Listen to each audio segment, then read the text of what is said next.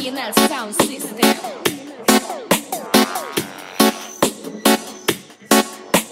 Mikey.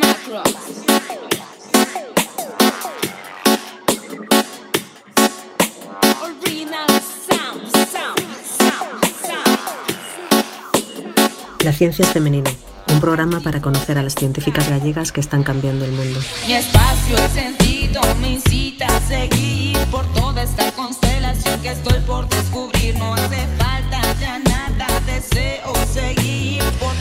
Buenos días a este programa de la ciencia es femenino que una vez más grabamos en directo. Bueno, no.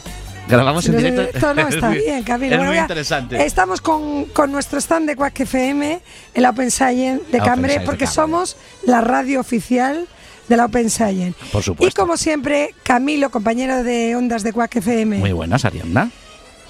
Ah, tengo una- una duda siempre, Arianna. Es Ariana, sin Vale, D ni S raras. Exactamente. Muy de la ciencia Arianna. femenino, hacemos una comunidad, porque eso es lo importante de Quack Claro, FM, claro. que somos asociación. Coges, coges a la dirección de la ciencia en femenino, coges al técnico de Minority Sports, coges el equipo de Quack FM y hacemos y vienes aquí a Cambre. a darnos visibilidad A y dar darle visibilidad a la Open Science. Lo estábamos comentando fuera de micrófono. Saludamos a toda nuestra audiencia y hoy va a ser un programa un poco especial porque lo que nos ofrece la Open Science no solo son mujeres científicas, que también. Que también. Sabes que vamos a entrevistar dentro de un ratito a las codirectoras, que no es que sea porque sean mujeres, es que las eligen. Las Claro, eligen Claro.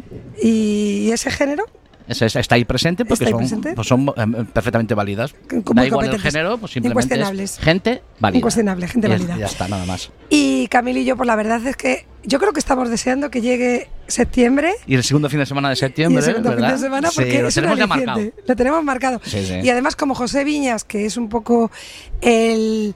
No un poco, el todo inspirador de la Open Science y es un referente en todas las ferias científicas para gente joven organizadas.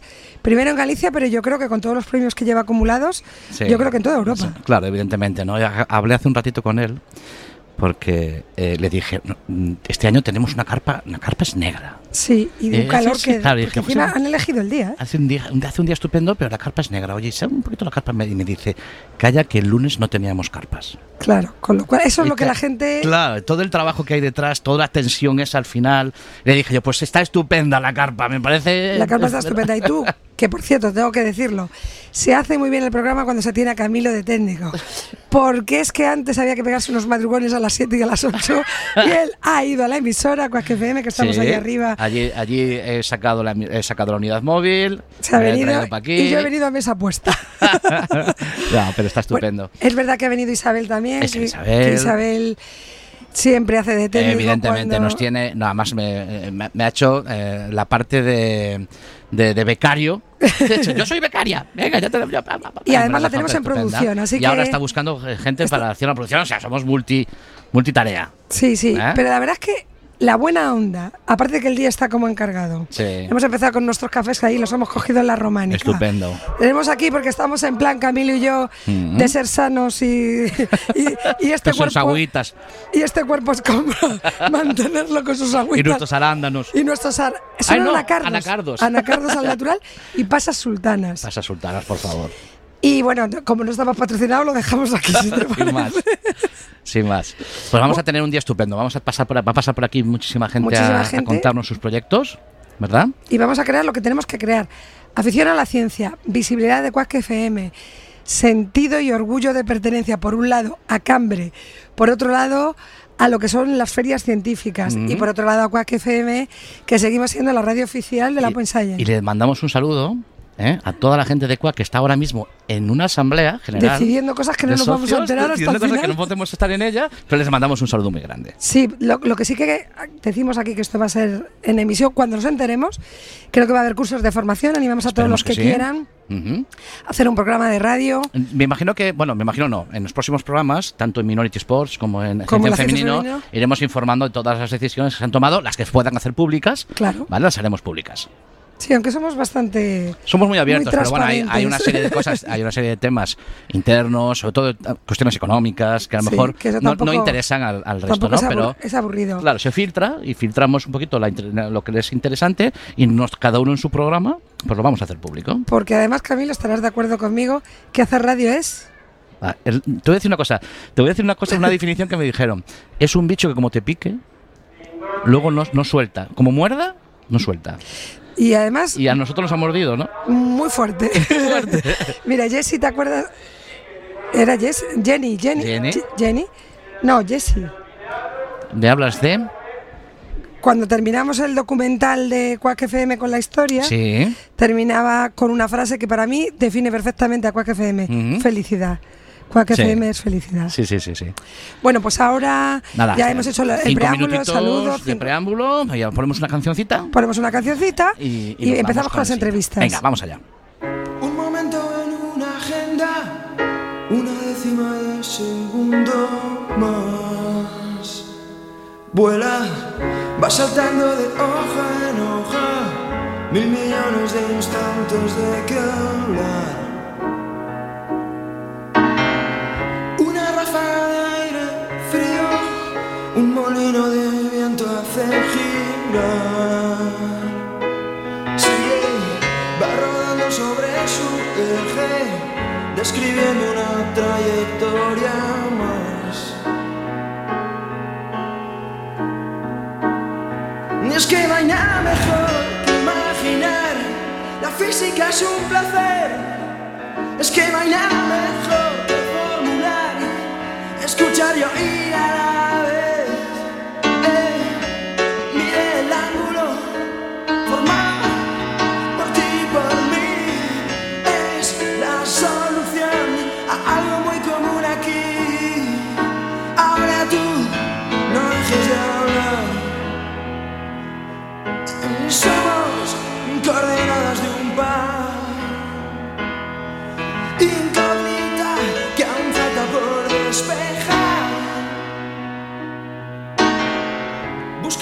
que diga cómo, luego otro que se titula así.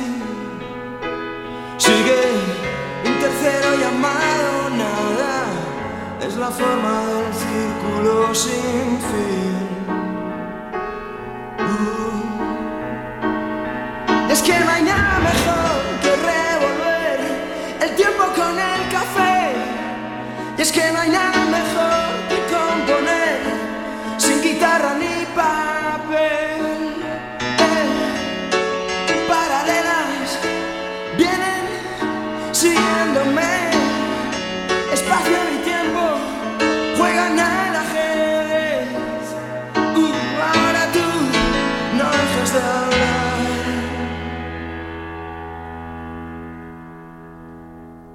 Tras esta pausa musical, os volvemos a recordar que estamos en Quack FM en el 103.4, que estamos en la Open Science de Cambre, haciendo el programa este especial que hacemos todos ese fin de semana, Todos segundo de septiembre, todos Sí, los la años. Gente, la gente nos puede escuchar en el 103.4.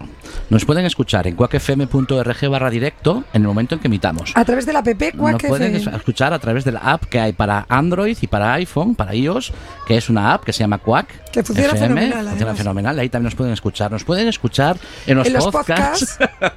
o sea, que el que no además- nos quiera escuchar Sí, es o porque sea no que da la vosotros, aunque, y ahora vamos a presentaros, tenemos sentados en nuestro stand a Ander, Gonzalo y John que vienen de Bilbao, lo digo bien, Ha quedado bien. y del, bueno, me vais a tener que decir vosotros cómo se pronuncia Butroeche. Butroeche. Butroeche. Sí. Claro, Butroeche. Butroeche es instituto o colegio. No, no, No. tiene nada que A ver, ver. nuestro es. instituto se llama Lauro. Bueno, nuestro instituto, bueno, de colegio, porque también hemos estado una. Castola. Lo que pasa es que el proyecto que estamos haciendo ahora es de una casa sostenible. Y el nombre a casa le hemos puesto Butroeche. Y contadnos, ¿por qué Butroeche? Porque eso Esa, mira, esa es precisamente la parte que hago yo en la presentación. Y pues nada, es porque el río Butrón pasa bastante cerca de la casa, bueno, de la casa que no está construida, es una situación hipotética. Uno de porque los más importantes de Vizcaya, Sí. el río Butrón. Entonces, pues eh, Eche es casa en euskera, ¿no? Entonces hemos decidido juntar Butro y Eche y ya está. Es un nombre básico, es. pero Sí. es Podría bonito. ser un apellido. Go- Goicoechea Sí, bueno, es la sí. casa de los Goico. ¿no? Por ejemplo. Sí. Tenemos un amigo Butroeche, que se apellida Goicochea. Claro, todos los, apellidos vascos acabados en Echea. Es la Significa casa de. casa u la hogar, casa, casa Eche, de. La casa, la casa de. Y entonces sería la casa del, del río Butro. Sí. Butrón, Sí, sí. Butrón. sí. la casa de los Butro. ¿Y qué va a ser? ¿Un molino? ¿O va a ser.? La casa No, va a ser una casa sostenible. Una vivienda. Pero Vale. es hipotético, ¿no la vais a construir? No. No, por el Es- precio. No, un pero, pero proyecto, por un ser es viable, o sea, por ser es un proyecto viable, porque hemos comprado una aplicación que Sí. es Geuscadi, que es un visor que le vas añadiendo filtros y te dice si es urbanizable, si el tipo de vegetación que hay, si pasan acuíferos por debajo. Y el plan es totalmente viable. Se O sea, que es un proyecto sostenible hecho- mirándolo hasta lo último. Sí, Sí, el sí, problema es que es una gran inversión de inicio, pero como todas las casas sostenibles, al final con el tiempo el hecho de que la casa te genere, te limpie el agua, te la reutilice, la energía también, pues al final te sale rentable, te va no igual tardas años en revertir la inversión, de, pues recuperar el dinero, pero al tener en cuenta Luego te que sale vas- gratis y además le sale gratis al medio ambiente que no hay sí. plan B, ¿no es así? ya Eso es. O sea, es. está- me estáis diciendo que quien, es ¿eh? invierta en la casa el beneficio. Es una gran inversión, ¿eh? Es una gran inversión, pero lo a Sí, bueno, estamos, estamos hablando de una gran inversión de alrededor de 4 millones, era. Pues sí, estamos Cuatro hablando de una millones. inversión de 4 Mucho millones de euros, pero que es que nuestros hijos vivirán gratis ahí prácticamente. Sí. si se llega ¿No? a hacer, sí. Sí. Bueno, contadnos en qué consiste. O Bueno, sea, 4 millones completa, porque es verdad que hay partes que sí que se podrían cambiar y iría bajando el precio. ¿se recicla el agua, por ejemplo? ¿De la Sí, lluvia? Sí. Sí, Dos eh, sistemas tenemos. Contadnos. Uno de ellos se llama Veraquio, es una idea que cogimos de un pequeño pueblo llamado Artajona en Navarra. Aquí hay una iglesia llamada San Saturnino y en su tejado hay un elemento arquitectónico que hace años eh, se usaba para recolectar el agua de la lluvia. Nosotros lo vamos a implantar en nuestro techo y hace el trabajo de un embudo. Es decir, cuando llueva eh, va a caer en esos tipos de embudo, en esos veraquios, y pues por nuestras cañerías van a ir a un sistema de filtración que luego explicará Ander, eh, que va a limpiar el agua y va a podemos- vas- vamos a poder utilizarla en cualquier parte de la casa. Vale, ese es el agua de la lluvia. Sí. Sí, bueno, Vale. también es verdad, tú cuando usas el agua en el baño, en la es lo que iba a cocina, decir, la se queda sucia. el hecho de reciclar el agua se queda sucia, ¿no? Pues nosotros recolectamos todo ese agua y debajo de casa, del agua hay como bueno, una habitación, una sala. Y ahí vamos a tener el sistema de filtración de agua. Esto, los sistemas de filtración de agua se pueden hacer a pequeña escala, de hecho son fáciles de hacer algunos. El nuestro va a ser complejo y va a tener como capas de distintos materiales. Y esos materiales... Que filtran, ¿no? Sí, esos materiales tienen propiedades, densidades distintas y eso. Y al pasar el agua, pues se, Se va limpia. quedando ahí la suciedad y, y todo. se va quedando sucia en las distintas capas y vuelve completamente Me limpia. parece luego muy interesante. Uf, que es que me está fíjate, me- me parece muy interesante que normalmente en lo que es arquitectura Sí. y la construcción, los metros cuadrados son muy valiosos.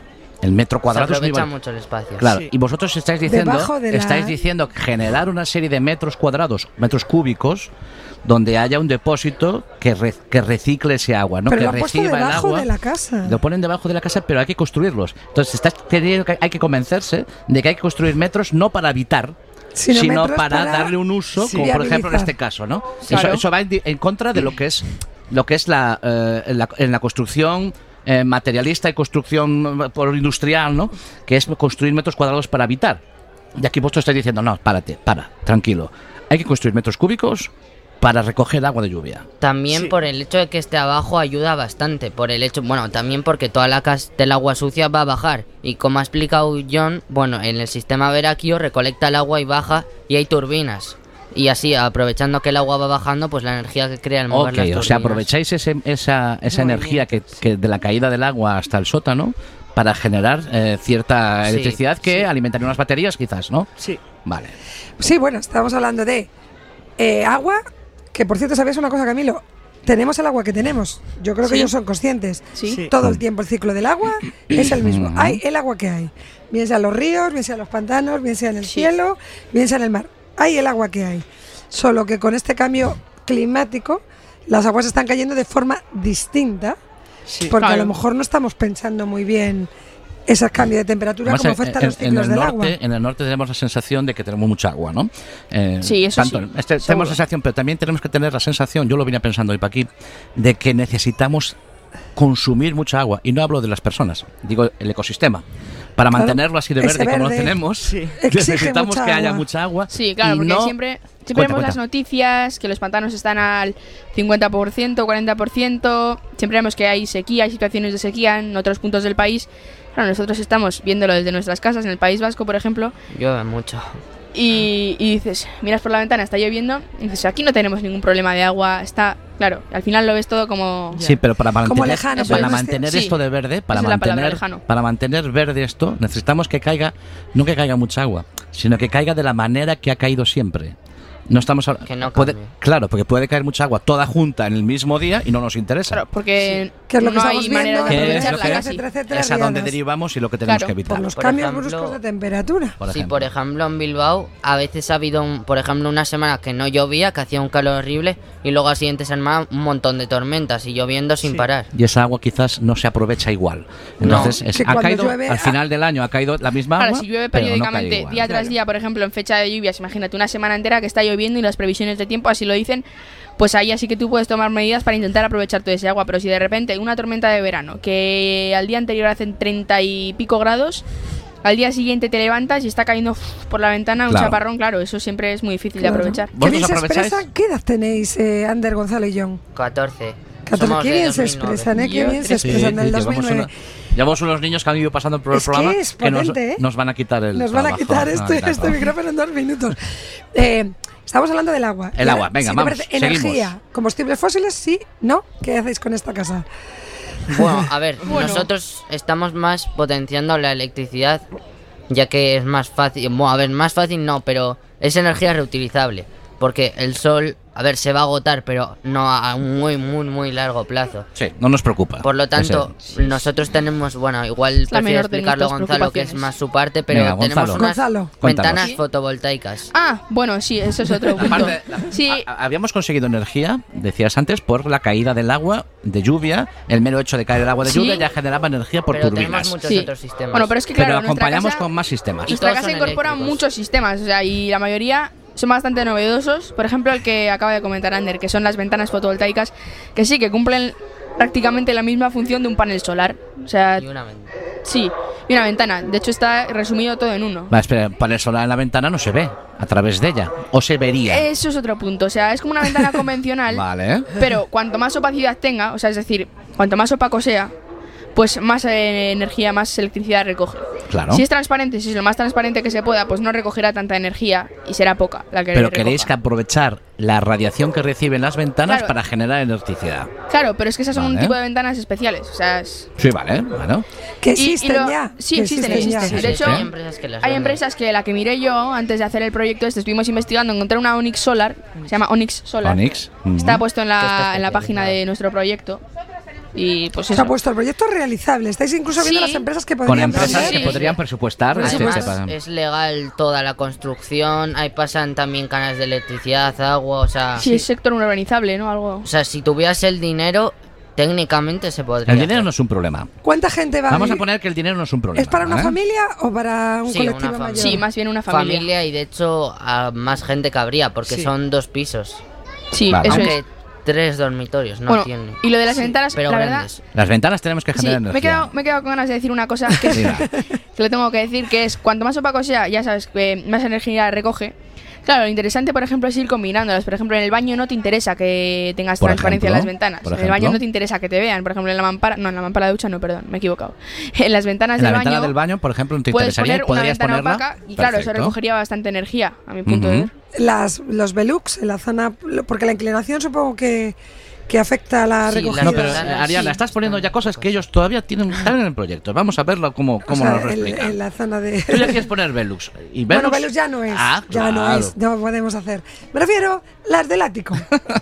las ventanas así inclinadas no recogen mejor la luz por la incidencia, por el grado. A ver. Bueno, en el modelo 3D tenemos esas, Ander. No lo En necesitáis. el techo. Bueno, tenemos poquito. Tenemos Sí, un poquito, pero sí. en el techo especialmente lo que ha explicado él va a estar lleno de veraquios, o sea, Ya. de embudos Del de ese sistema de- estilo. Ah, Claro, por eso te decía yo que déjales que ellos ya tienen pensado algo para el tejado. Muy bien, En perfecto. este Sí. punto eh, hay que tener en cuenta que, claro, las ventanas fotovoltaicas son más caras que las normales y el sol Mm. no da en todas las direcciones. Pero ya hemos dicho que no, hay- el- no es un problema de dinero. Sí, el sí, dinero no pero- es un Sí, problema. pero- si, si tuvieras el dinero, si, imagínate, ponemos que eres Elon Musk Sí, no tienes todo el dinero del problema. mundo. Eso se puede Vamos a, llamar, vamos, o a sea, decir, vamos a decirlo a alguien de aquí Amancio que es Ortega. Amancio Ortega, por ejemplo. Perfecto, El dueño de Inditex. bien. Eso es, por ejemplo, que Amancio Ortega tiene 65.000 millones en la cuenta del banco para gastarle lo que, Que no quiera. está mal. No hay ningún problema No, de no, dinero. Vamos allá yo. con la casa. Vamos allá con la casa. Hemos dicho ventanas que aprovechan la radiación Foto, solar sí. para producir energía.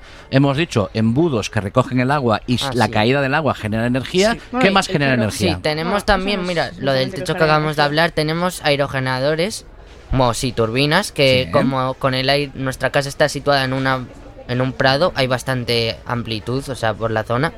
Es una zona bastante amplia, por lo tanto pasa bien el viento y pasa de más fuerte, por lo tanto tenemos unos cuantos aerogeneradores en, en el techo que Vale. se mueven y también generan energía. Tenemos generación de energía también por O generadores. sea que tenemos fotovoltaica, eh, tenemos aerogeneradores y tenemos el efecto del agua lo de hidráulico. bicis. ¿Y ¿Qué más? ¿Qué más? Sí, bueno, una cosa, esto es un poco Menos importante. menos importante, eso es algo más minoritario.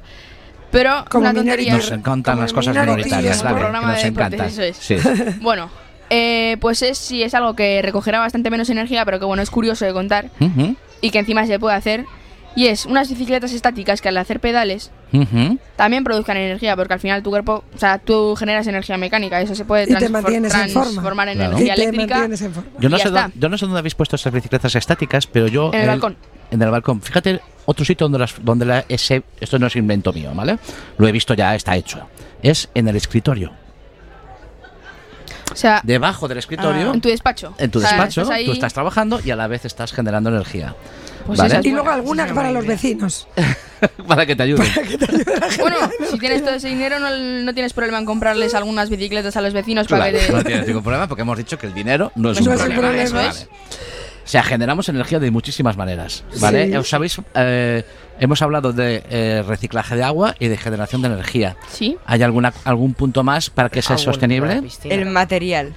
Ah, Más materiales de construcción. Sí. Vale. Cuéntanos. Y Porque, tenemos dos Cuéntanos, John. apartados. Él va a hablar sobre los generales y yo puedo hablar los aislantes, que también Venga, vamos con los Bien. generales. Porque, claro, aquí hay que tener en cuenta que hay materiales que no, s- no están en España y entonces traerlos desde otro continente no Ya sería no tan es kilómetro sostenible. cero. Eso es. Ah, ok, habéis tenido en cuenta incluso Sí. que, lo que se sean, produce en el País que sean Vasco. cercanos Sí. de... con- Vale, ok. Cuenta, cuenta. Eh, concretamente, por ejemplo, el primero de todos es la madera de pino. Eh, el pino no es un árbol que sea español, pero es verdad que es muy abundante ahora porque se han hecho muchas plantaciones debido a que crece muy rápido y Ujú. por eso es un material muy abundante por aquí. Eh, además, en la construcción de una casa eh, tiene un- unas características muy importantes que, so- que es muy buen aislante térmico, acústico y eléctrico y por eso pues nosotros en este caso lo usaríamos en la estructura interi- de interior de nuestra casa. O sea, la, la estructura, en vez de ser metálica o de hormigón, sería de pino. Eh, una parte sí. Una Sí, bueno, la parte. otra Ok. del ferro. Sí. ¿Y los incendios? Ah, es que no, no, Espera, deja, espera, no nos deja espera, contar Sí, es que- todo. Está hablándole, dale. Claro, además ellos tienen industria de metalurgia Claro, muy, muy bueno, Pero desarrollada. luego Vamos hay a otro ello. material que creo que ahora lo vas a comentar. Bueno, sí, lo comento ahora. Sí, que es muy Cuéntale. interesante que también. es el ferro. El ferro que es un material bastante novedoso que muy poca gente conoce. Sí. Eh, está hecho a base de eh, materiales reutilizados. En concreto, pues cuando se le muere una casa, esos Escombros. escombros que, que quedan, que no se suelen usar para nada, en este caso se compactan y se crea el ferro. Se hacen ahí es- bloques. Sí. Ujú. Eh, este es un material muy resistente y estéticamente tiene un color como oxidado que en casas modernas podría quedar muy bien. Por cierto, voy a hacer un, eh, un- una publicidad de una de nuestras científicas. La directora de la Escuela de Caminos, de Ingeniería de Caminos, se llama Isabel Laje, está en la ciencia femenino y es especialista en reutilización de todo el material. Por ejemplo, cuando rompes una carretera o los escombros de un edificio y está desarrollando ese problema O sea, que de tenido en diseño. cuenta, me están enseñando una foto del Ferroc y un- eh, es es, un como es como un ladrillo, como un Sí. ladrillo Sí, es como con una- Cocidito, color óxido, cocidito. ¿no? con un Sí, color óxido Oye, que tiene encanta. propiedades. Primera propiedad es que es reciclado. pone un artículo. Eso es la primera propiedad. Y lo encontrasteis segunda- vosotros. Nadie os sugirió nada. Pero aquí pone un artículo, el sustituto Además, del cemento, los el escombros ferro. que se suelen desechar, no, se, no suelen No, darse sí, no. No se le está dando una utilidad, evidentemente, porque El lo que se suele hacer es utilización para relleno, que, que es, que es lo mismo que no darle utilidad, ¿vale? Y, y, sin embargo, de esta manera tiene una segunda vida, ¿no? Y no solo eso, es que además una de las industrias más contaminantes es precisamente la cementera. Claro. Y sustituiría una gran parte de Esto eso. ¿no? es el sustituto del cemento. Vale, muy bien. Entonces, Ferro. O sea, a ver, igual sí que necesitaremos algo de cemento, pero en su mayoría y tenemos si este necesitaseis, recurso. utilizaríais este recurso. Claro, eso es. Vale. Oye, churísimo. Esas las generales, pero Luego están los aislantes. Los aislantes. Mo, aislar. Normalmente la gente cuando piensa en aislar una casa, bueno, en nuestro caso es aislada térmicamente y acústicamente. Cuando tú aislas una casa, estás pensando como que es solo va- vale para mejorar la calidad de vida, porque mantienes una buena temperatura, no hay ruido o hay menos ruido. Pero también hay que tener en cuenta que supone bastante buen ahorro energético. Porque le- es principalmente el térmico, porque el hecho de mantener la temperatura, no tener que estar calentando la casa todo el rato así, supone bastante ahorro energético. Y el acústico, evidentemente, al medio ambiente le favorece porque evitas la contaminación acústica, que es una contaminación que no se habla mucho de ella, pero también Sí. es bastante mala Sí. para el medio ambiente. Y nosotros hemos utilizado tres materiales para ello. Eh, do- uno bastante poco conocido, uno más o menos conocido y otro muy muy conocido. Vale. El más conocido que es para el techo utilizamos la paja, que probablemente la conozcáis, está por todo el mundo. Sí. Vale. Por lo tanto es fácil de conseguir, es muy barata y también es ligera, por lo que es fácil de transportar. Pero lo que mucha gente no sabe es que si la compactas es de los mejores aislantes térmicos y acústicos. Vale. Y en muchas casas sostenibles del norte, del norte de Europa, especialmente los países nórdicos, que son los que más avanzados van así en casas En sostenibles, términos de casas sostenibles. pues ¿no? se están empezando a hacer casas de completamente de paja. Con- utilizando la eh, paja como aislante. Segundo aislante, que es el que me- un poco menos conocido. Eh, eso es, bueno, a ver, primero digo el, ma- el más conocido porque si no este no es más difícil de explicar. El, me- el menos conocido es el lino. El lino Vale. se, se pasan la madera, bueno, los restos de la madera, los coges y pasan mezclándolo con diferentes mezclas, así tampoco es muchos químicos, pero sí que tiene un proceso largo, pero sí que es fácil de conseguir los materiales necesarios. Pues consigues el lino que al principio es una pasta, lo haces bloques y se crean bloques y es un material es del es un material muy novedoso también y muy muy buen aislante y este nosotros en nuestra casa en nuestro caso va a ser el principal el material principal ¿Y ese menos conocido, casi desconocido, cuál sería? Mo, a ver ese para mí es el menos conocido aunque Este- este- poco este que conocido. comentabas, ¿no? Vale. el lino y luego Pues para es- los huecos pequeños porque al final esto se vende en bloques y tam- es, es difícil de cortar no lo puedes rellenos, sí. ajustar Igual- tanto Vale. lo que sería el no relleno como el que menos vamos a usar van a ser aerogeles aislantes que ya hay Vale. distintas marcas que los crean que estos son de lo en el mercado se supone que son los mejores térmicamente son los mejores los que mejores hacen aislamiento térmico acústico menos pero también hacen y estos ya serán para los huecos más pequeños de relleno Sí, porque es más fácil trabajar con ellos. Mirad, él estaba comentando de sus, de sus contactos. ¿Sabes a quién le voy a pasar yo este, este justo este tramo tan interesante de la casa sostenible? Cuéntame. A Pablo y a Senén de Inditex, que son los que están llevando los comedores 360 y están metiendo la sostenibilidad a Claro. niveles que no te puedes Pues ni imaginar. que busquen el y este proyecto. corte me parecéis buenísimos. El proyecto tres. que lo busquen. Butroetxe, y ahí van a tener muchas ideas. TX igual eso es de así Sí, con Sí, terminado en bueno. Mira, también me quedaría con ellos hablando un montón, pero es que tenemos sin comer aquí Sí, sí. al tercer Sí, premio sí, de un sí. proyecto de divulgación que fue el tercer premio en Nueva York, que yo os invito a vosotros que os veo espabiladísimos, que vamos, Bueno, que vosotros gracias. llegáis lejos y escucháis, que siempre se aprende mucho. Yo ya he aprendido mucho hoy, Sí, ¿eh? hoy vamos a... Pues vamos a escucharle porque Sí. ponemos un bien. poquito de Bueno, Os música. agradecemos, os agradecemos. igual tenemos eh, que ir al stand. A, Claro, contar tenemos gente lo ahí que siguen a O sea, muchísimas gracias Y por vosotros la- a comer. Muchísimas Oye, gracias por haber aquí, Mira, ¿vale? dejadle el teléfono. por invitarnos. Vosotros. Dejadle el teléfono a producción para que oigáis el problema en el podcast y ya lo tengáis guardado para siempre. Forever, os habéis expresado súper bien. ¿eh? Muy bien, muy bien. Gracias. Perfecto. Gracias. Gracias, chicos. Enhorabuena. Chao, chao. Bueno, Chao.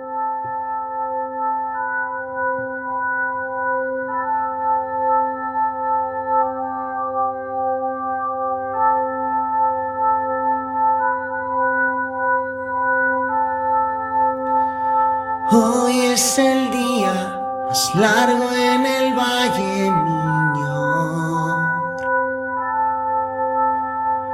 Cada destello en costa y el cielo es mejor.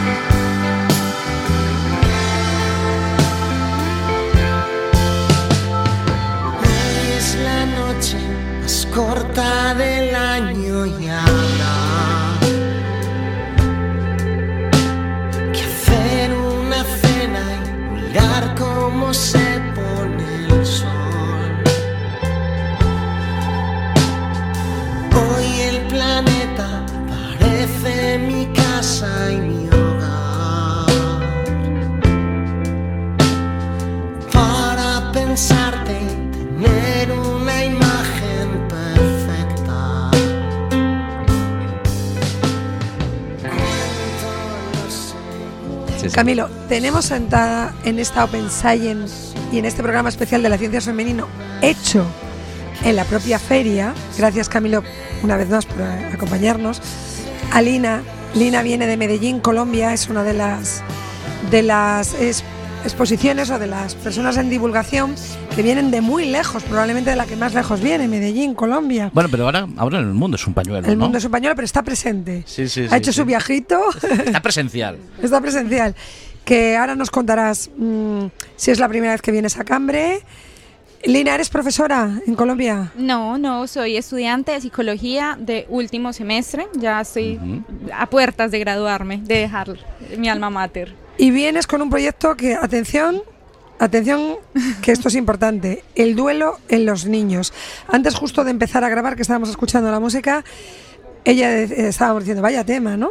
No, de Y- hecho iba a empezar a hablarnos. Para, para, para, para, para, para, que esto Claro, lo tenemos sí, que grabar. diciendo, Lo tenemos se que grabar. está perdiendo siempre. Bueno, ¿la espectadora también es compañera? No. No, No. Está esperando. sí, es, es que le hemos dicho antes que nos fuera poniendo la gente en fila. Nos la ponen Claro, en fila preparadas. poniendo- Sí, sí, Isabel nos está poniendo en Isabel fila como se graba un programa de radio. Bueno, Lina, pues perdona el ruido, pero sobre todo bienvenida, gracias. Y cuéntanos, el tema del duelo en los niños. Bueno, eh, como les estaba contando, estudiante de psicología, pero apasionada por la investigación, por hacer investigación desde muy iniciada la universidad. Aquí dirían que es segundo año, para mí tercer semestre de universidad.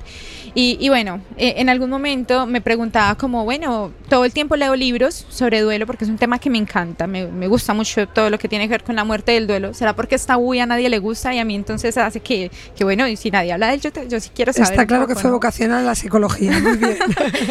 Y, y bueno, preguntándome como, ¿y los niños? Eh, a los niños, ¿por qué no les preguntan qué, qué- cómo se sienten, cómo están? ¿Por qué nos cuesta tanto hablar con los niños sobre el duelo, sobre la muerte, sobre el morir?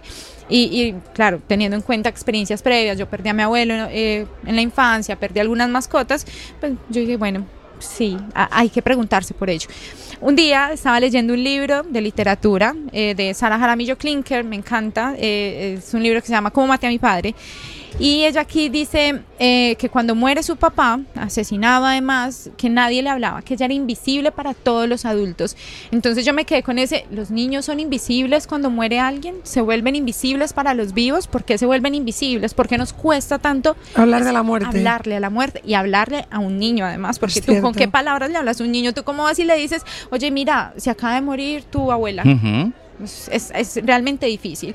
Pero, pero es muy bello porque lo que hemos encontrado, lo que he encontrado junto con mis compañeras que pues no están aquí porque viajar desde Colombia es difícil, eh, hemos encontrado que los niños tienen mucho por decir. Eh, este es un proyecto eh, con en- enfoque cualitativo, eh, se hace investigación fenomenológica hermenéutica, es decir, nos centramos en el fenómeno del duelo, Ujú. pero desde la narración de los participantes. Tomamos la experiencia de vida prestada eh, para, para, mostrarla a otros, pero siempre sirviéndonos de sus palabras para no cambiar el sentido de lo que ellos dicen. Eh, y trabajamos con niños de 6 a 11 años eh, en Colombia, en Medellín, eh, que habían tenido alguna pérdida por muerte. Mm, Básicamente eso.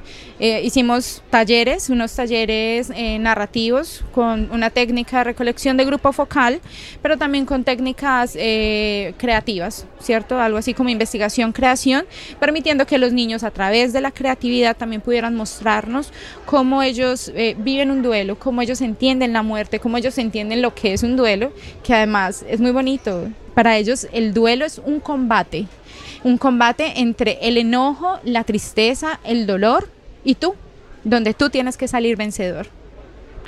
O sea, espera, porque ha estado un. A ver, eh, a mí se me han venido un chorro de cosas Buah, a la cabeza. es que ¿vale? me como el programa con un chorro de cosas a la cabeza. preguntas. Mira, lo primero que se me viene a la cabeza es que es mi posición como padre, ¿vale? Padre de dos niños eh, en los que en los que no gestiono el duelo porque no lo sé gestionar.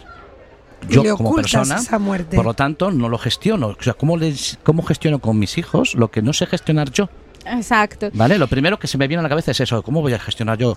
Entonces, por eso desaparecen, pero no desaparecen porque yo no les quiera hacer daño o contar, desaparecen porque yo no me veo ca- capacitado a gestionar, ¿vale? Entonces así busco un es. profesional. Así es. Muchas veces se busca un profesional. Después, eh, ve- hablas del duelo eh, eh, en la pérdida de ser querido o incluso una mascota, añades, ¿no? Buah, es que yo creo que si me hubiese apren- enseñado a gestionar el duelo de pequeño, yo habría duelos que he vivido en mi vida. Y no hablo de duelos directos que tengan que ver con la muerte, sino duelos Pérdidas, de tener que ver con pérdidas, pérdidas, rupturas. de, Ujú. de ru- de rupturas, amorosas, de rupturas laborales, que hubiese gestionado mucho mejor, quizás, ¿no? Entonces, uy, digo, uy, es que esto hace una falta, ¿no, Ariana? ¿No te- Hace mucha falta, por eso digo que. Porque tú- tú- ellos lo resuelven como un combate. ¿Es común a todos o es una herramienta que vosotros le dais? No, no. eh, en algún momento le hicimos una pregunta como, ¿qué es el duelo? Y esa fue la, la metáfora que utilizó. Incluso eh, se los mostraré si quieren en un rato. Lo que hacen es un- una creación con plastilina y hacen como un soldado romano pues, con, con todo esto sobre una roca. Y al lado está como un, un muñeco negro que simboliza el enojo, la rabia, la tristeza. ¿Y ellos se colocan en una posición superior? ¿En la roca? Sí, Sí, vale, eso es muy, muy interesante, ¿no? Eso es- claro, una porque sales autopercepción del yo también, de- porque desde los 6 años hay, mu- hay mucha franja ¿eh? entre los 6 y los 12. Claro, Es muy Hay una- diferente. sí, muy Eh. Y cada uno lo, lo va viendo de una manera diferente. Cada uno lo vive de una manera diferente y tiene necesidades diferentes. Que finalmente, o sea, el centro de esto, uno es darle voz a los niños y las niñas, pero también dos es brindarles herramientas a los Claro, adultos. claro. Que luego de que escuchamos un niño decimos, bueno, ya tengo algunas herramientas Eso es lo sobre que, lo que yo echaba de menos, ¿no? echaba de eh, menos con- que- como padre, ¿no? A lo mejor. Sí, Claro, y, y a propósito de eso, pues eh, cuando viajas en avión, a ti te dicen, mira, en caso de emergencia, ponte la máscara, ubícala, ajustala antes de socorrer a alguien más. Así tal cual pasa en el duelo. O sea, tú primero te cuidas a ti, tú primero eh, eh, tramitas tu, tu dolor de cierta manera, tus emociones, y luego, bueno, puedes acompañar a alguien, pues, pero si, si no te cuidas a ti, ¿cómo vas a ayudarle a otros? Claro. Si, si no te pones la máscara tú, entonces, ¿cómo Mm, haces parece un con paralelismo otros? muy interesante. Escucharte que es una delicia porque además te expresas, pues eso, como psicóloga de, de cuarto semestre, etcétera, etcétera. Eh, venía escu- eh, antes de llegar a la Open Science, yo venía escuchando en la radio precisamente eh, un reportaje que estaban haciendo, no voy a decir la emisora porque la mejor emisora es Quack Ni FM, más ni menos. sobre cómo el cine ha condicionado la percepción que se tiene de Colombia, de donde tú vienes. Y claro, inevitablemente al escucharte hablar con tu acento, uno piensa en Medellín y piensa en, en el sentido hollywoodiano de lo que se ha transmitido y la percepción que tenemos de Medellín como un lugar de secuestros y de Escobar y de... de- Bueno, a mí se me vino a la cabeza el... eh, Pero que voy es a darte, no, no, voy a darte una percepción que es muy europea, ¿no? Pero que, que es lo que es lo que sentimos, que seguramente no tiene que ver con la realidad. Con la pero- realidad, que es pero justo te lo voy que a dar para que lo veas desde ese punto, ¿no? que es eh, la falta de valor a la vida. ¿Vale? O tenemos la sensación, nosotros, tenemos la tenemos la sensación de que no te- porque eh, la vida val- la vida vale lo que vale una bala. Esa es la ese percepción es que el tenemos impacto, aquí. pero, pero es hollywoodiano. Venían Es- precisamente hablando de eso. También está García Márquez como premio Nobel. Fernando Botero, mágico, que Fernando Botero, que acaba ayer. de fallecer. Claro. Eh, pero bueno, Carol G, Maluma, Claro. J Balvin, Juanes. claro, claro. De hecho, van a venir a actuar el día 12, Juanes y, y, mm, el de la bicicleta, ¿cómo se llama? Eh, Vives, Carlos Carlos, Vives. Vives. Vives. Vienen, a- vienen al Wikicenter a hacer. eh, o sea, ya te digo que estábamos hablando un poco del entorno y por eso no puedo evitar preguntarte, pregunta de periodista, ¿hay más incidencia de muertes? En Medellín de lo que nosotros podemos imaginar, precisamente por este sentimiento hollywoodiano que tenemos. Esa percepción o, que o- tenemos. o no hay tantas muertes como nosotros. Esa percepción sí que nos llega. Claro, si vamos a hablar de cifras, creo que no las podría dar yo, porque todos los días muere gente y muere por cualquier cantidad violenta. de razones. Pero aquí ¿no? se muere mucho de viejo, ¿eh? Eh, bueno, es verdad, Colombia ha sido un país que ha sido muy golpeado por la violencia, la violencia estructural, ¿cierto? Violencias eh, que tienen que ver con grupos al margen de la ley, también con grupos que se van armando al interior de, de los barrios, de las comunidades, Eh, pero, pero aunque pareciera que la vida vale lo que vale una bala, eh, creo que hoy podemos hablar de una Colombia distinta, de una Medellín distinta. Medellín ha sido una de las ciudades más golpeadas por la violencia en Colombia, eh, pero creo que la investigación, eh, sobre todo, nos ha llevado a pensarnos una Medellín distinta, porque si bien es una ciudad no tan grande, donde, claro, tú a la vuelta de la esquina se encuentras cualquier cantidad de ofertas, ¿cierto? Hoy eh, digamos que encuentras también el otro lado. Encuentras el otro lado de, De hecho, de la- exportáis, arte. es- estás exportando, tú ahora mismo con tu presencia aquí, estás exportando algo que nosotros eh, no sabemos gestionar. Y, agrade- y agradecemos Porque a lo mucho mejor es este algo que está testimonio. más presente allí, que es el, el luto en, en la... en- Y a lo mejor aquí nosotros necesitamos aprender de vosotros también. Es algo exportable, ¿no? Claro, y es que si tú dices, es que no le dan valor a la vida, pero estamos hablando de las vidas que se pierden, de, de Claro. lo que nos duele, de lo que nos cuesta. Y, y bueno, pues yo, yo he venido haciendo un trabajo como en, en varias vías y trabajando desde varios lugares, incluso desde, desde el- la pérdida del lugar, de lo que nos duele dejar un lugar, de lo que Por nos ejemplo. cuesta. Tengo un En caso, pandemia una nos- colaboradora que tengo yo en mi empresa, acaba de venir de Colombia, del estado de Arauca. Mm, ok. Y allí la guerrilla está creciendo, nosotros no lo sabemos, pero está volviendo a hacer Ujú. mella. Ella ha venido por protección, porque está amenazada su familia y, y llora muchísimo. O sea, y no es un. No llora porque, porque aquí tiene un- una esperanza, pero llora cuando recuerda lo que ha tenido que dejar atrás. Está gestionando ese luto. Está quizá, gestionando ¿no? ese duelo de, de volver a un país con una niña de seis añitos, con su marido, en un lugar donde es extranjera, donde hasta gestionar los papeles es difícil, etcétera, etcétera. Pues os está emocionando, Lina. Permíteme que voy a introducir a, a una oyente que es espectadora y que, si te parece, bueno, dinos cómo te llamas. Hola, buenas. Me llamo Paula, aunque mi nombre completo Paula Net Rodríguez Navarro, pero me podéis decir Paula mejor. Paula, bueno, Paula se ha sentado aquí me acaba de indicar Isabel desde producción que acaba de fallecer tu madre. No, no, no, no falleció Ah, no. mi madre. No. Animales, dije. Ay, animales. Perdona, madre no. perdona, perdona. Nos quedamos muchísimo más no. aliviados, pero, Bueno, pero es, una pérdida también. Es una También, pérdida he tenido varias veces. Ha tenido varias pérdidas. Bueno, pues siento la Claro. confusión, No, no. pero aún así es una pérdida. Le mandamos un Claro, saludo muy grande a tu madre, le mandamos un saludísimo grande y un abrazo Mamá. fuertísimo, que está bueno. estupenda. Vale. Sí.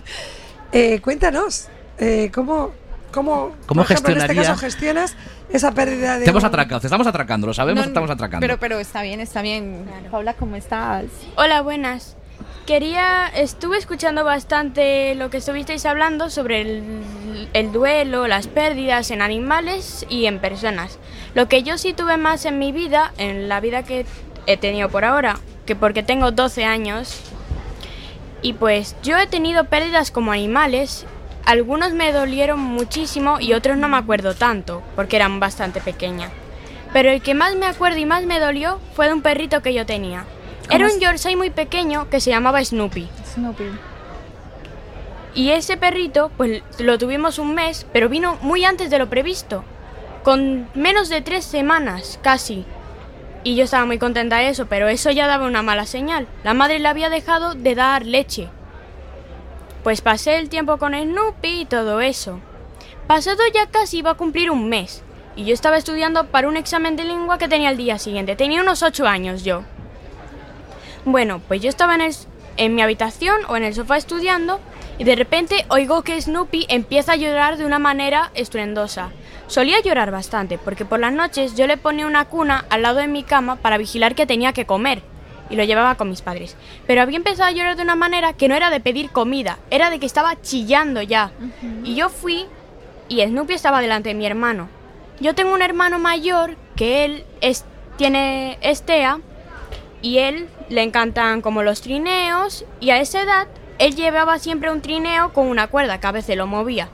Yo fue un prejuicio muy adelantado que hice que pensé que le había pegado y me enfadé con Paul. Nerviosa le grité mientras que lloraba un poco, cogí a Snoopy que él estaba convulsionando un poquito y fui corriendo donde mamá gritándole casi llorando, mamá, mamá, Snoopy necesita ayuda, mamá. Y mamá vino corriendo rapidísimo y se llevaron a Snoopy a emergencias. Lo que en verdad había pasado es que no- Snoopy no sufrió ningún golpe ni nada. Snoopy lo que tenía era un glóbulo de sangre en el cerebro, que eso podía explotar en cualquier momento y justo en ese momento explotó. Y pasó como unas horas y yo estaba llorando, estaba con miedo. Cuando tú eres pequeño y pasan ese tipo de cosas, tú sientes miedo. Tú no puedes controlar tus sentimientos y es como, ¿qué está pasando? ¿Qué ocurre? Necesito ayuda, ayuda por favor. Y tú tienes miedo, lloras, no entiendes lo que pasa a tu alrededor, como un adulto que podría racionarlo y decir, vale, tenemos que hacer esto, esto, esto y actuar de una forma responsable. Pero siendo pequeño, tú en tus indicios van no a lo lógico, a lo Emocional. a lo emocional. Tú Y no tienes herramientas claro. de gestión. le pasa algo a alguien, lo primero es buscar ayuda, pero no lo buscas de forma tranquila, lo buscas gritando porque tienes miedo. Mi madre me dijo que me acostara en el sofá y me tranquilizara, aunque vaya momento, que lo que me dio la tablet a ver YouTube, yo le dije, pero mañana tengo un examen y ella, da igual Paula, ahora descansa. Lo primero que me apareció en YouTube, vídeos de perritos, vaya momento. Bueno, pues pasó unas horas y al día siguiente volvió Snoopy. Pero no, mi madre me dijo que no podía tocar a Snoopy. Que fuera lo que fuera, no tocar a Snoopy. Claramente Snoopy no estaba en las mejores condiciones. Pensemos que no había llegado a cumplir un mes. Tenía. Oh, ya era muy pequeñito. Era demasiado pequeñito. Era enano. Y era un Yorkshire Toy. O sea que aún Enanísimo. más. Es muy pequeñito, vale. Un puñito Bueno, de mano. Y yo tenía ganas de tocarlo porque era como mi bebé. Tenía. Quería volverlo a abrazar otra vez. Pero bueno, siguieron pasando los días, las semanas y todo eso. Pero bueno, no muchas semanas. Y con el tiempo Snoopy casi no se movía de su cama. No me hablaba y él dormía con mi hermano porque pues mi hermano es más tranquilo que yo. Y claro, mi hermano no lo mi hermano no es mucho de tocar animales. Él animales, bueno, vale, hay un animal, no lo toca ni nada, solo lo mire y sigue a lo suyo. Pero si lo hubieran dejado en mi cuarto, seguro yo lo tocaba por la noche y entiendo esa decisión. Bueno, con el paso del tiempo, un día volví a casa y no había nada de Snoopy al alrededor. Ni su camita, ni su cuna, ni sus juguetes. Y yo fui donde mamá y le pregunté qué había pasado, que dónde estaban sus cosas. Mamá me había explicado de que Snoopy había muerto. Yo estaba triste. Pero en ese momento, justo en ese momento no lloré. Estaba intentando realizar, estaba intentando pensar, vale, ¿qué está sucediendo? Y después de unas horas, pues sí, empecé a llorar y todo eso. Porque era un amigo que yo pensaba que lo iba a tener para mucho tiempo. Es que era tu bebé. Era mi bebé, era mi niño, que iba a estar conmigo pasara lo que pasara. Yo tenía la esperanza de que se iba a curar y todo eso. No. Además, no había tantas pruebas de eso.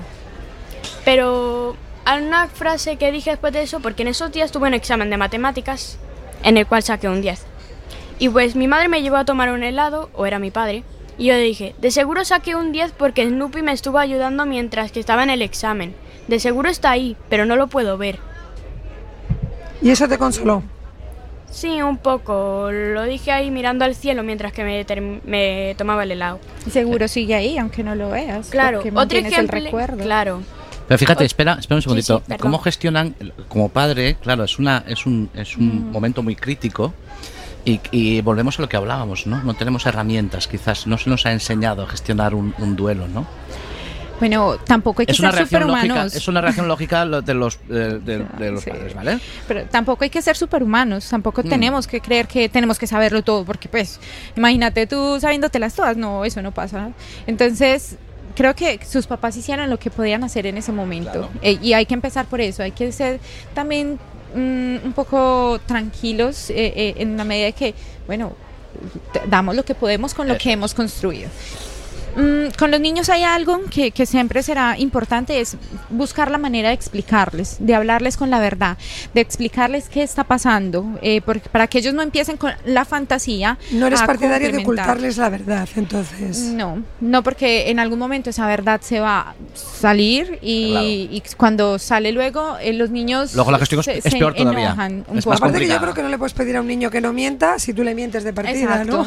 ¿no? Sí, totalmente. Probablemente es incoherente. Sí, y, y es un niño que luego va a decir, entonces, eh, ¿qué, qué voy a creer ahora? Claro. Si, si me has mentido con esto, Claro. fue una paciente que le mintieron sobre la causa de la muerte de su mamá y ella luego decía, y entonces yo a quién le voy a creer ahora si ustedes no me dicen la verdad Claro, nunca? me, me dejas en, me dejas en el aire. O sea, Exacto. me quedo sin, Entonces, sin nada donde agarrarme. con los niños habrá que decirles la verdad, explicarles qué está pasando, cómo está pasando, cuáles son las posibilidades, responder sus preguntas, pero también preguntarles por el cómo se sienten y qué necesidad tienen en ese momento. Pues porque, mira, a Paula le dijeron siéntate en el mueble y toma y ve videos, pero nunca le dijeron ven Paula, ¿qué quieres hacer? ¿Cómo quieres que te acompañe en este momento? Claro. Que yo ¿Puedo creo decir que- algo? Sí, en ese momento era un momento muy agitado porque mi hermano también se asustó. Yo soy una persona muy sensible y que muchas cosas, además de que las cosas me toman a pecho y esto y lo otro, pero yo entiendo, yo creo que mis padres sí hicieron una decisión correcta en decirme toma esto y esto, porque yo estaba agitada, necesitaba tranquilizarme, yo no podía pensar en ese momento. Y la forma en que me dijeron mis padres que Snoopy había muerto, yo creo que sí fue una correcta. Me miraron a los ojos, mi madre o mi padre, no me acuerdo muy bien, me agarró el hombro y me dijo, Paula, Snoopy ha muerto hace poco. Y yo pues lo entendí. Bueno, lo entendí después de unos pocos minutos de Claro. decir, ¿qué? También me pasó otra muerte de otro perro, pero yo no estuve presente. Eh, ahora os explico qué significa presente. Tuve otro perro más. Ese lo adopté con cuatro años. Se llamaba Doki, era un perro salchicha.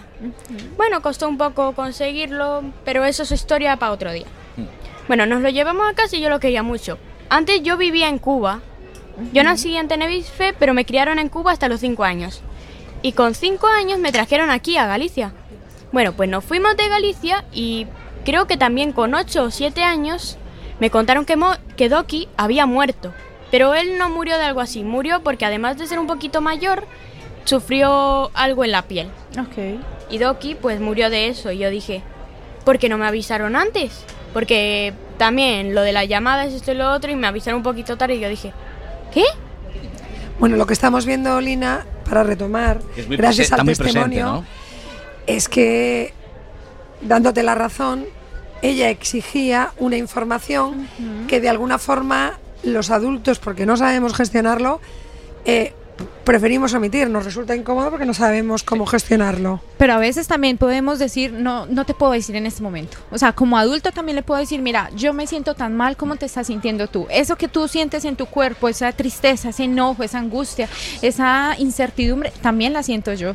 Dame un momento, calmémonos, tranquilicémonos ambos y, y en un rato te explico. Sí, sí, incluso eh, no pasa nada porque le digas a tu hijo, yo tampoco sé gestionar esto. Claro, que yo creo que nos hace más Yo humanos y más verdad. ¿no? Sí, No exactamente. pasa nada.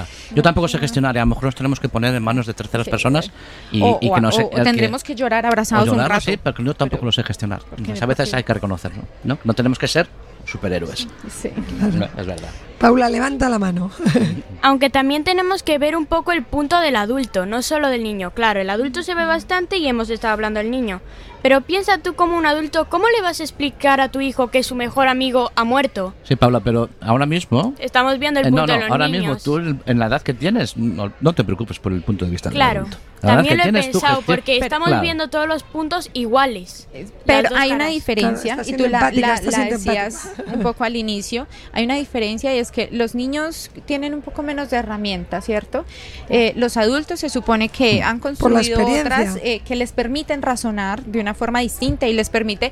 eh, controlar sus emociones, gestionar un poco, les permite pues como ir sorteando un poco Claro. la, la cosa, ¿cierto? Pero eh, los niños apenas están construyéndolo, aún no tienen como todas estas herramientas. Eh, y no estamos diciendo que es que el adulto no lo sienta o que no, estamos diciendo, bueno, pero es que el adulto tiene un poquito más. de- Nos estamos aproximando, más. perdonad, a los 25 casi minutos de entrevista. Pero Eh, que además es interesantísimo. es muy Yo sabía, que- interesante sabía que era y además que esto... abrir el melón de las Claro. emociones da para un programa completo. Yo creo que deberías quedarte con el contacto. Me voy a quedar con el contacto y le Claro. vamos a invitar a un programa Sí, sí, de la sí. ciencia Sí, femenina porque- porque, el tema de las En emociones... Cuac FM tenemos conexiones inter- intercontinentales, no hay ningún Sí, problema. así que te vamos a invitar a entrar en un programa. Sí. Para concluir, danos algunos consejos por esas pérdidas que ya hemos insistido en que no solo son muertes, Ajá, son duelos. Estamos Puede siempre que tu amigo se mude de casa y se vaya de Por la ejemplo. ciudad. Así es. Por ejemplo. No les voy a dar consejos míos. Voy a darles consejos de los niños con los que trabajé, con los niños con los que se hizo este proyecto. Eh, uno de ellos es utilizar las herramientas que a ti te sirven, ¿no? Entonces, el lápiz es para ellos algo fundamental. Poder escribir sobre lo que sientes, sobre lo que te pasa, sobre tu ser querido, hacer una biografía de tu ser querido, para ellos ha sido una herramienta extraordinaria. Poder dibujar, poder poner eh, eso que sientes también en el papel, eh, para ellos ha, ha funcionado. Escuchar música. La música que le gusta a tu ser querido o la música que a ti te sirve o te tranquiliza. Y ahí entra pues como los recursos audiovisuales, los videos, las series, las películas. Hay muchos cuentos para los padres, sobre todo en los adultos, para darles más herramientas, ¿no? Hay cuentos que incluso encuentras en YouTube, Jack y la muerte, eh, mi abuela y yo, Pancho y las emociones, el monstruo de las emociones, que nos ayudan Y también. luego está Coco, que yo creo que es la película de Disney. Bueno, con Coco, con Coco habrá que tener cuidado porque eso da un tenemos poco un de- programa- un programa entero. De fantasía. Un de programa que entero, se con Coco puede tenemos decir un programa como, entero, Ay, sí. puedo ir al mundo de los muertos. No, Ah. hay otra que creo que es de Disney también, se llama Un gran dinosaurio, Ah. que creo que Ah, habla de la muerte. Ar- Aquí en, Arno. aquí en castellano, por si lo queréis saber, se llama Arnold. Fue la primera peli que vi en el cine. Hay muchas formas de que, igual que los adultos y los niños, de muchas maneras podamos conseguir herramientas para aprender. Y yo tengo un ejemplo que puede que algunos de los espectadores Sí, es Oyentes. oyentes. oyentes, Oyentes. se me había olvidado. Oyentes, puede que algunos los conozcáis, otros no, y otros tengáis una buena o mala crítica de ello. Es una serie que la cual yo soy gran fan. Es una serie de Disney. Se llama Bluey. Os la recomendamos porque Vale, de lejos tomamos nota. parece la típica como Peppa Pig, pero no. Es una serie que enseña, al igual que los adultos, que a los niños, en la misma balanza. Muy bien. Es muy Anda, bella. muchísimas Y en un capítulo de 10 minutos te da un tema que tardarías en... Sí. En un capítulo de 10 minutos te da a hablar de un tema, o de 7, que tardarías horas en hablarlo con otra persona. Muy bien. Y me acojo a eso, me- acogiéndome el poder conversar sobre lo que se está viendo, sentarse, dialogar, hablar de lo que acaban de ver. Recuérdame. Hoy me tengo que ir, mi amor. Recuérdame.